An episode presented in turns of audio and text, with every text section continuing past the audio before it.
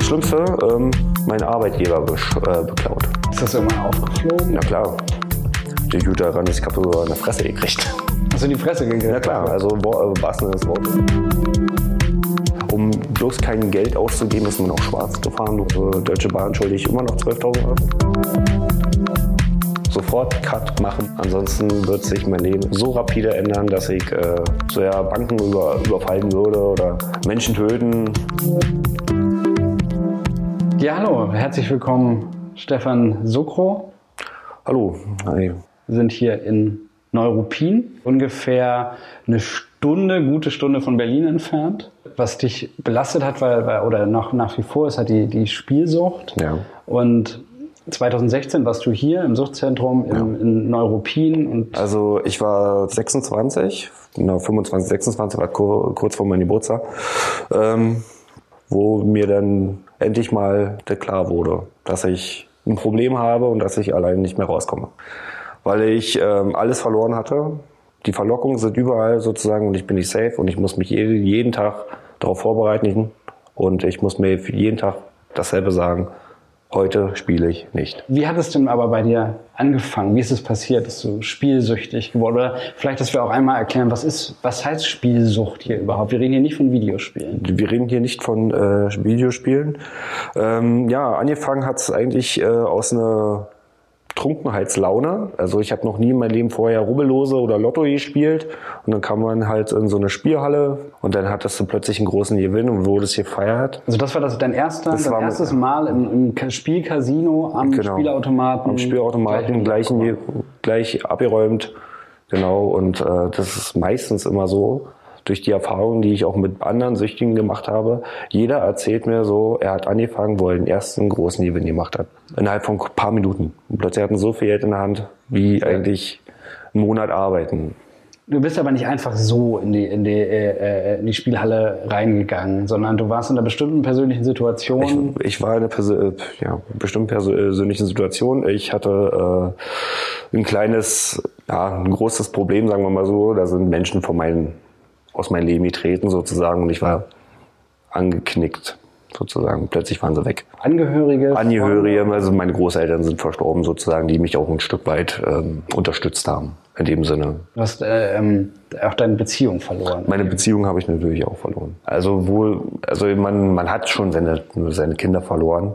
Also meine, seine eigentlich aufgebaute Familie hat man verloren. Ist plötzlich weg. Und dann sind die Großeltern auch noch weg, wo man sich eigentlich Rat und Tat abholen wollte. Sozusagen, ja, es ist Beziehung in Brüche.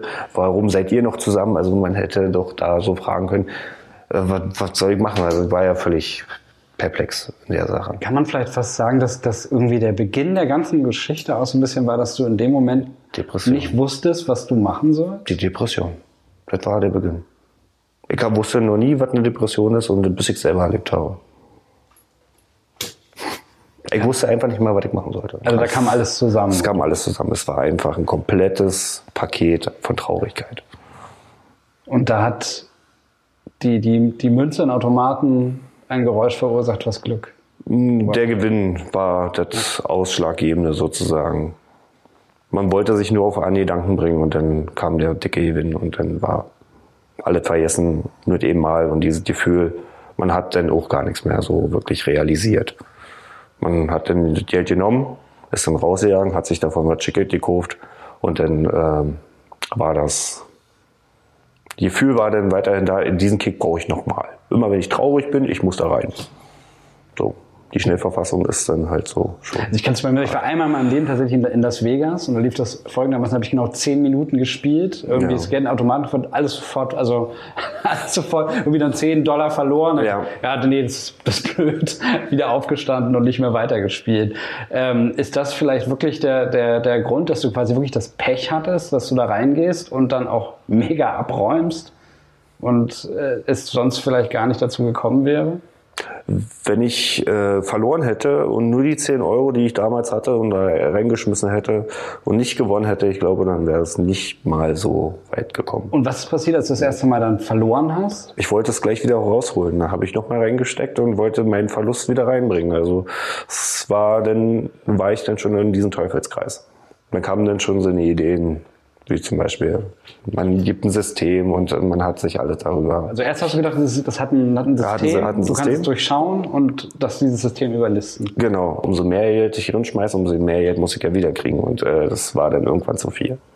Das kann ich auch jedem sagen, sozusagen. Es gibt kein System dahinter. Wie lange hat das gedauert, bis du das, diese Erkenntnis bekommen hast? Fünf Jahre habe ich ja kontinuierlich komplett durchgezockt. Ähm, es hat nicht mal ein Jahr gedauert, da war ich schon täglich in solchen Hallen und äh, habe mir das Geld auf Wegen beschafft, äh, worauf ich ab und zu mal nicht mehr stolz sein könnte. Ja, Also äh, wir gehen von Diebstahl, darauf bin ich sicherlich nicht stolz, bis zum ähm, Sachen gekündigt, wie eine Hausratsversicherung oder ähm, traurigerweise auch das von meinen Großeltern angelegte Geld und ähm, hart erarbeitet durch Minijobs, Schwarzarbeiten, sonst was etc. Hauptsache ich hab Kohle zum Verprassen und äh, gewinnen. Es gäbe ja erstmal, man würde sich das erstmal als Außenstehender vorstellen, jetzt ist der Moment gekommen, jetzt habe ich wirklich, weiß ich nicht, mein gesamtes Gehalt verspielt, irgendwie Genau. in zwei Tagen. Ähm, dann würde man vielleicht sagen, okay, jetzt, ja, jetzt, jetzt habe ich halt kein Geld mehr, jetzt ist, jetzt ist Schluss. Was hast du dir in dem Moment gedacht? Wie kriege ich das nächste Geld? Klipp und klar. So wie der Spieler denkt. Woher kriege ich jetzt was Neues? Also es ist wie ein Heroinabhängiger. Woher kriege ich meinen nächsten Schuss? Und wo hast du es bekommen? Freunde, Verwandte, Bekannte. Hast du denen Geschichten erzählt? Ich habe den, ich habe die, oh, ich habe die, ich habe mir den Rücken wund gelabert. Nur, dass ich auf mein, auf, auf das Geld komme. Ich habe alles. Entweder halt nur so ein Stück weit Wahrheit mit eingebaut, wie zum Beispiel, ja, ich habe nichts zu fressen im Kühlschrank und dann äh, habe ich noch mal ein bisschen Geld gekriegt, äh, bin aber nicht davon einkaufen gegangen, sondern in den nächsten Automaten reingeworfen.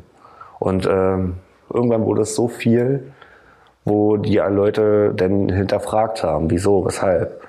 Ach, machen wir es so, ich gehe für dich einkaufen. Und irgendwann hat das dann nicht mehr deine Geldquellen dafür. Also ich konnte ein Lügenkonstrukt aufbauen über Jahre hinweg. Sozusagen, gut, ich hatte äh, gewisse Fähigkeiten, Menschen dementsprechend zu manipulieren, nur zu meinem Willen.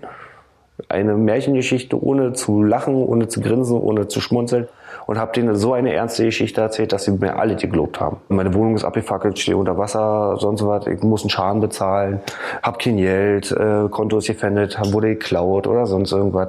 Also was man dann im Grunde genommen fast schon selber geglaubt hat, dass es wirklich so ist. Und sind da, sind da eigentlich Freunde oder Familie empfänglicher? Familie. Familie ist äh, sehr empfäng- empfänglich dafür. Also Mutti Weil glaubt das halt einfach. Der die- Junge kommt und dem geht's schlecht und dem muss ich Äh, Muss ich helfen, muss ich helfen. Und da kam dieses Helfersyndrom so halt so durch und äh, muss ich helfen, muss ich unterstützen. Ach, der hat's so schwer. Ach, die heute, die Zeit, die Jugend heutzutage. Ach, nee. Wie kann man das denn jahrelang durchhalten? Weil ich meine, du musst ja ne, irgendwie eine Miete bezahlen, du musst dein Essen bezahlen. Wie, wie, wie klappt das? Wie kann man weiterleben?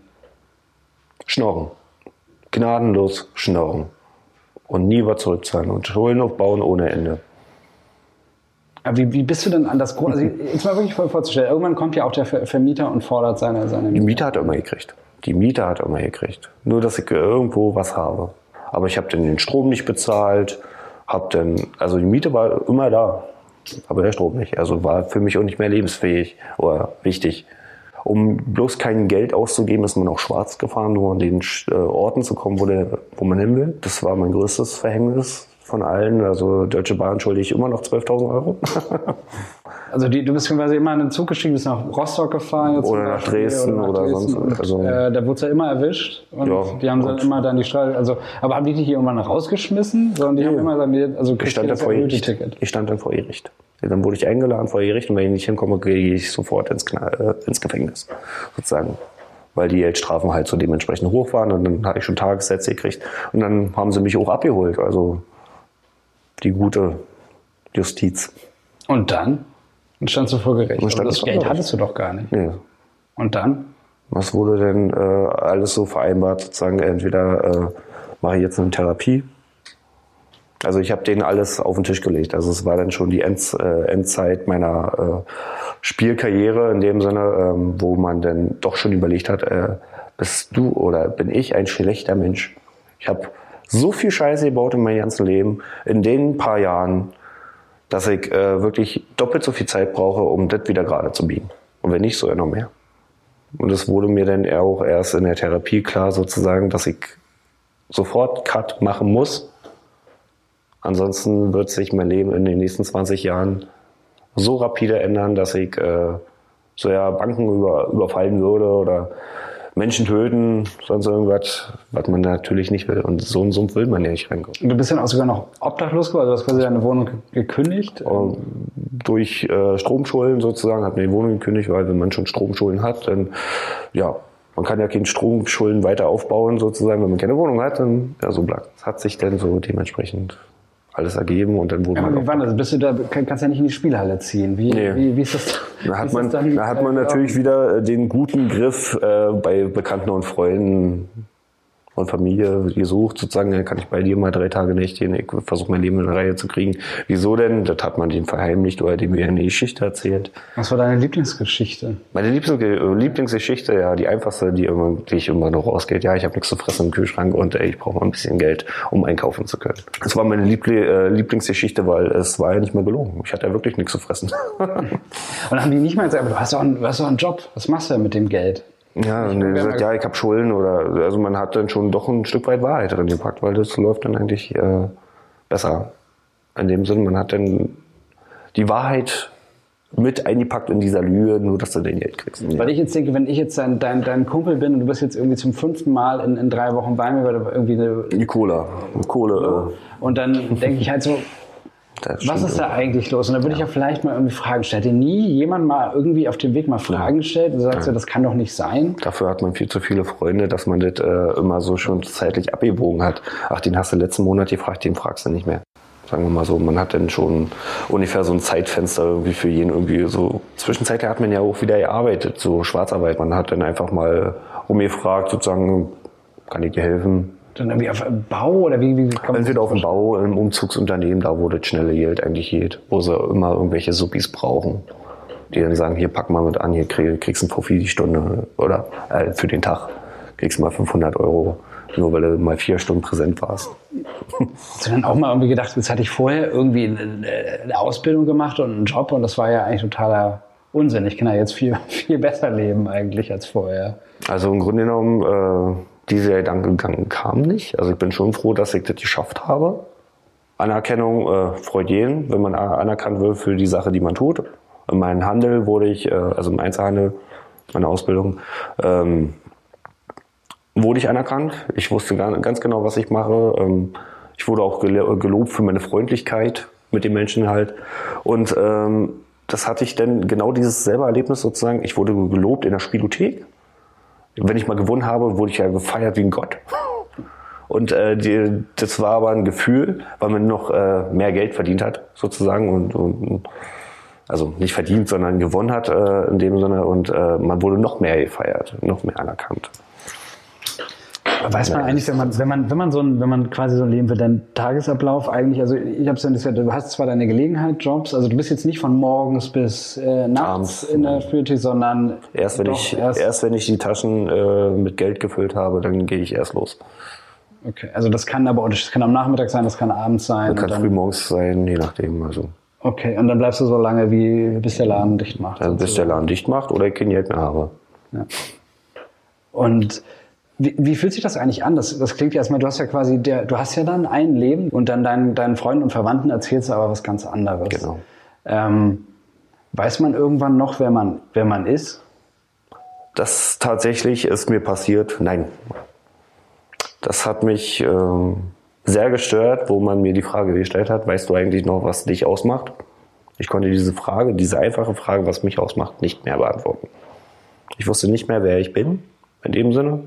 Was haben die Menschen eigentlich damals vor der Sucht an mir gemocht? Gibt es Menschen, die du jetzt wirklich verloren hast? Ja, sagst, das auf jeden Fall. Also das gibt es. Ähm, meine besten Freunde, mit denen man damals 15 Jahre verbracht hat, äh, die haben sofort die Freundschaft gekündigt sozusagen und äh, dann ist schon gut. Man hat ähm, doch einen Teil seiner Geschwister verloren, die man dann auch schon angelogen hat. Und er sagt, ey, nee, auf dich ist, nee, ich glaub dir kein Wort mehr. Was war das Schlimmste, was du gemacht hast, um an Geld zu kommen? Das Schlimmste, ähm, mein Arbeitgeber besch- äh, beklaut. Das, das ist tatsächlich das Schlimmste. Um, Darf man sich das vorstellen? Ja, ich habe ja, äh, ja, man ist halt arbeiten gewesen, man hatte mit Geld zu tun gehabt und dann hat man versucht, das alle hier hin und her zu drehen, sozusagen, dass es erstmal nicht auffällt.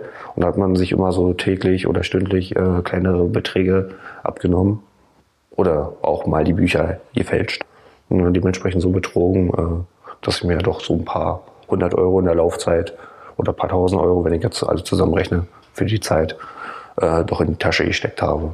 Nur um das Geld zu bekommen. Ist das irgendwann aufgeflogen? Na klar. Die Gute daran ist, ich habe so eine Fresse gekriegt. Hast du die Fresse gekriegt? Ja klar, also wo, äh, was des Wortes äh, kam der Chef und hat es ihnen aufgefallen, dass da irgendwas nicht stimmt. Er hat mal eine Inventur gemacht und ich war der Einzige, und dann kriegt man eh aufs Maul. Ich habe mich nämlich gerade gefragt, warum, warum bist du eigentlich nicht im Gefängnis? Ähm, Ja. Sondern da hast du quasi so viel Glück gehabt. Das ist bestimmt nicht schön, aufs Mal zu kriegen, aber Das ist sicherlich nicht schön, aber es musste sein sozusagen und bei diesen Menschen brauche ich mir auch nie wieder melden. Nie wieder. also das war dann sozusagen, wir regeln das jetzt hier unter uns Genau. ähm, und Genau. Verschwinde und Verschwinde, sonst was, etc. Der Lohn kannst du knicken, also ich gebe dir gar nichts mehr. Du hast keinen Anspruch, du kannst froh sein, dass ich die Bullen nicht rufe. wahrscheinlich, wenn, wenn dein Chef gesagt hätte, so jetzt klar, ich rufe jetzt, ich hole jetzt die Polizei und äh, dann wäre es das vielleicht gewesen. Hast du halt irgendwie gedacht, dass du das ja statt dieser Tracht Prügel wäre jetzt vielleicht das der Ausweg gewesen? Egal, wie, wie die Geschichte anders geändert hätte, so mit Polizei oder so, irgendwann hätte es ja doch Klick gemacht. Also irgendwie auf irgendeine Art hätte es den Klick gemacht, dass es falsch ist. Dass es alles ganz, ganz schief endet. Langsam die Geschichte, die sich entwickelt. Irgendwann hat's ja Klick gemacht. Ja. Was, ist, was ist da passiert? Nachdem was wir jetzt ein, was wir jetzt gehört haben, was ich jetzt, was, was du mir erzählt hast, was war dann dann jetzt wirklich der, der Punkt, wo du sagst, jetzt geht's nicht mehr weiter, jetzt suche ich mir Hilfe? Es war dann äh, meine Eltern, die mich darauf angesprochen haben, dass sie mich gesehen haben. Wobei haben sie dich gesehen? beim Zocken. Und da haben sie mir alles äh, die, die Karte auf den Tisch gelegt. Also es bei Eltern war wirklich der Endpunkt meiner Sucht. Dass ich, äh, ich habe schon alles verloren, ich habe ich hab schon Straftaten gemacht äh, und plötzlich sind die Eltern, die ihnen lieb sind, auch weg. Also die, die haben gesagt, wie, was, haben, was, haben, die denn gesagt? Na, entweder kriegst du dein Leben auf der Reihe. Wir äh, brauchst du aber bei uns trotzdem nicht mehr melden. Solange du äh, nachweisen kannst, also solange ich nachweisen kann, sozusagen, dass ich äh, es wirklich durchziehe. Dass ich wirklich was ändern will, dass ich es wirklich bereue. Und ich hatte ähm, so viel Zeit für mich. Ich durfte auch keinen mehr anbetteln oder äh, anrufen. Kein Kontakt mit denen, äh, wurde gleich wieder weggedrückt. Ähm, wurde auch beschimpft und betitelt. Darauf hat man auch keine Lust, sozusagen das jedes Mal zu hören. Man weiß es ja selber, dass man falsch ist. Und ähm, nun kamen doch schon mal die Tränen und dann sagt die, geht nicht so weiter. Also, Warum hattest du da keine Geschichte mehr? Vorher hat sie. weil äh, da war man dann doch wie vom Kopf gestoßen. Dann so, eigentlich war ich dann so auch glücklich, dass sie mich erwischt haben. Dass das endlich raus ist. Dass ich nichts mehr erzählen muss. Weil irgendwann liegen die Geschichten ja doch aus. Aber haben die dich dann mehrfach gesehen? Weil die, oder haben dich nur einmal? Also Die haben mich nur einmal gesehen, sozusagen, dann war denen alle klar. Und dann haben die halt gesagt, so jetzt haben wir dich einmal. Du hättest ja sagen können, ach nee, das war jetzt reiner Zufall. Das, Nee, das ich war froh. Ich war froh. Das war auch wie so ein Stein, der mir von den Schultern fällt. Sozusagen in dem Moment. Da habe ich mir Such, äh, Hilfe gesucht. Kam dann sofort in der Salus-Klinik. Also erst kam ich in der, im Krankenhaus, in der Psychosomatik. Die Kranken, also im Krankenhaus habe ich das erzählt, bla Keks, brauche Hilfe, komme nicht mehr alleine klar, sonst was, etc.